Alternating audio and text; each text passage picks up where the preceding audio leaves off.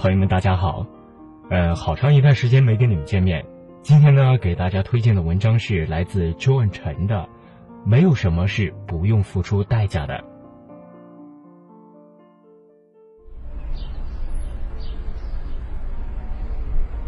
周末跟朋友吃饭，席间他提出一个生涯问题跟我商谈。他谈到最后有一个升迁的机会，可是他却很犹豫，甚至考虑是否应该把它推掉。我不太懂有升迁的机会为何要推掉，所以就问起来：推掉？为什么要推掉？你不是期待升迁好一段时间了吗？可现在机会真的出现了，你反而说要推掉？他面露犹豫的回答：是。我是期待升职很久了，可是我实在觉得这不是一个好缺。我有点听不懂，反问他说：“怎么说不是好缺？是明升暗贬吗？你是得罪了谁？”他没好气的回答说：“我可没这么伟大了，人家要是看我不爽，直接叫我走路了，才不会这么大费周章。那还有什么原因会不是好缺呢？”我觉得升职都是好事啊，你别想太多了吧。我疑问道。他看了我一眼，眼神的意思大概是你怎么总是把很难的问题简单化，然后开口说：“你也知道我公司的状态。”他公司的状态我听过几次，也大概了解。这位小老弟在一间 SI 的软体公司当工程师，平时听他发过牢骚，抱怨老板，抱怨客户的。也知道他们跟业务部门关系很紧张，因为公司很业务向导，能接案子回来就是好，所以业务声音常常比较大。加上业务部门难免有业绩压力，不免会接些后面很难收尾的案子，也有过度承诺的倾向。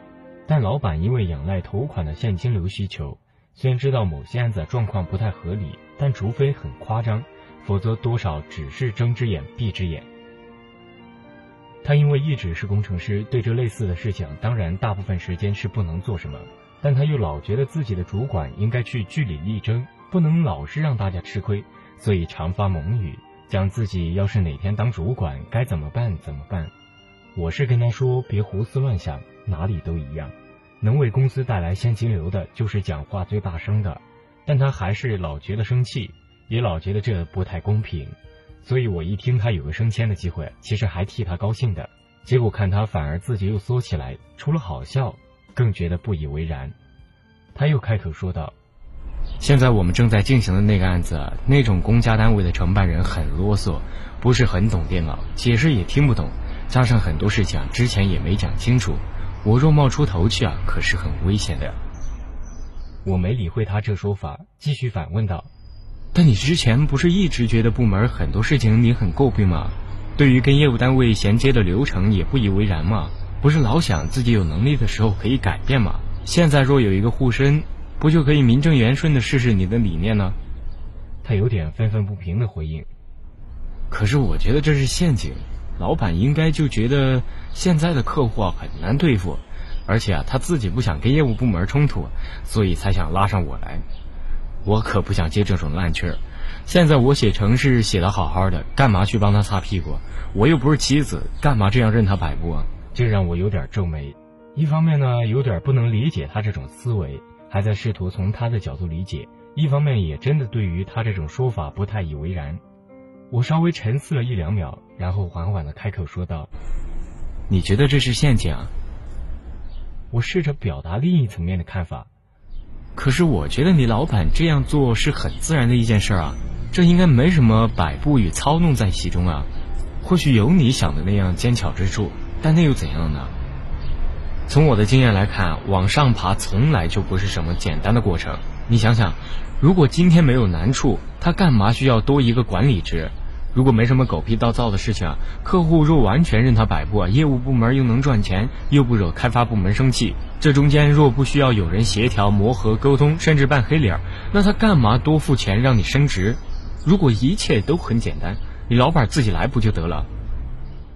我继续说道，所有的升迁呢，其实都不会让你更好混，一定是有更大的难处与挑战在后边。但你换个角度想想，这不是一种肯定吗？你们部门有七八个人吧？他干嘛选你而不选其他人呢？他抗议的说道。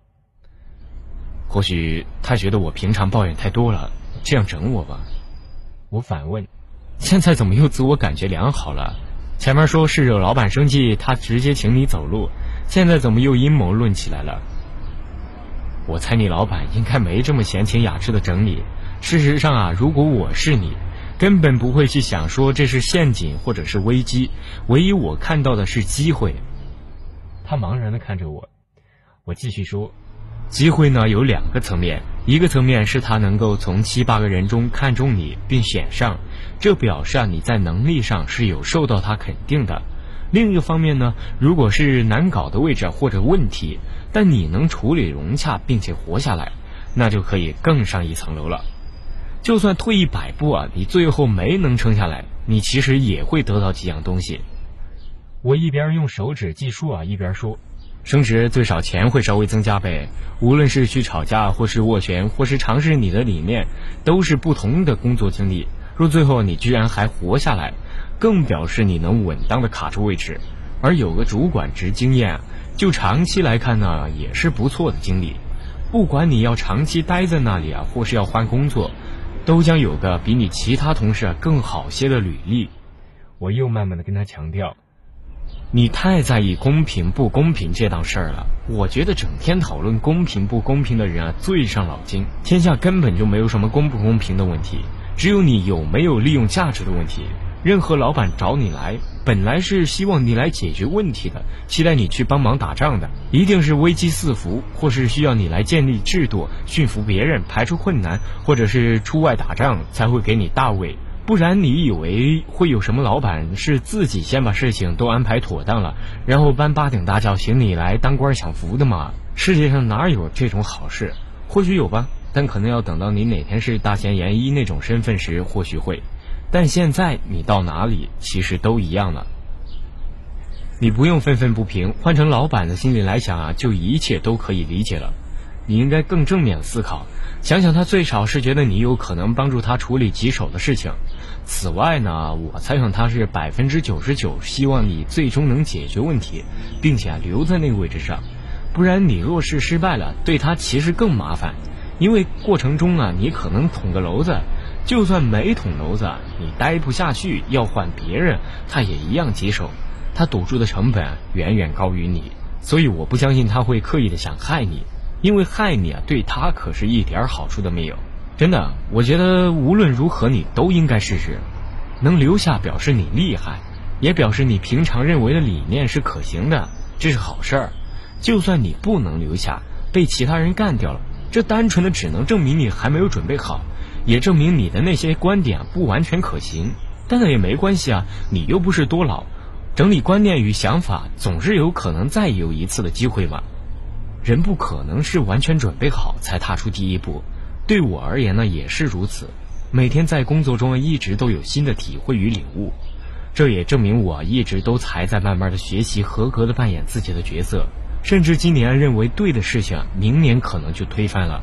可能又有不同的想法与做法，所以啊，重点不是等自己准备好，搞不好根本没有那一天，而是是否愿意接受挑战并试着解决问题。不要一直找理由留在安市区，你不老觉得现在的发展空间不够大，声音不被人尊重，大家不够尊重你吗？不老觉得每次有什么消息你都听不到，结果给你一个大家必然尊重你的位置的时候，你又犹豫不决，这不是非常矛盾吗？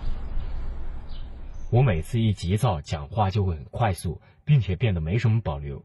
一串话讲到这里啊，他听了有些羞愧，但还是解释说：“我也不是不要，我当然知道这样大家就会尊重我了。可是我实在不想大家是因为老板才尊重我，更希望大家是认同并发自内心的尊重我。”我发现自己跟他说话太急躁了，所以也试着尽量放慢语气说。这是我的看法，不一定对，但我总觉得发自内心的尊重来自于你很重要，而且老实说，你永远也不知道别人是否真心发自内心的尊重你，所以又何必在意那种事情呢？你永远无法猜测别人的心理，也无法理解别人是否真心的认同你，但有个头衔后，你将真的能做些事情，别人也最少会愿意聆听，最少啊，笑脸将好过漠视。若最后成果能出来，别人自然会认同。但成果不出来，你自己就先不能认同自己了。说到底啊，一切还是你自己能力的问题，而不是别人的态度问题。你可以好好想想。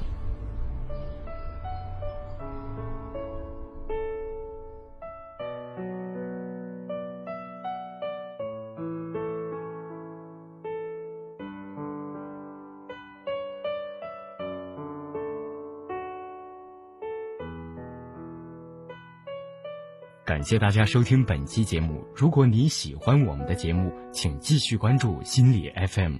请记得，世界和我爱着你。如果你想在手机上收听心理 FM，可以百度搜索心理 FM，到易心理官方网站下载手机应用，随时随地的收听温暖。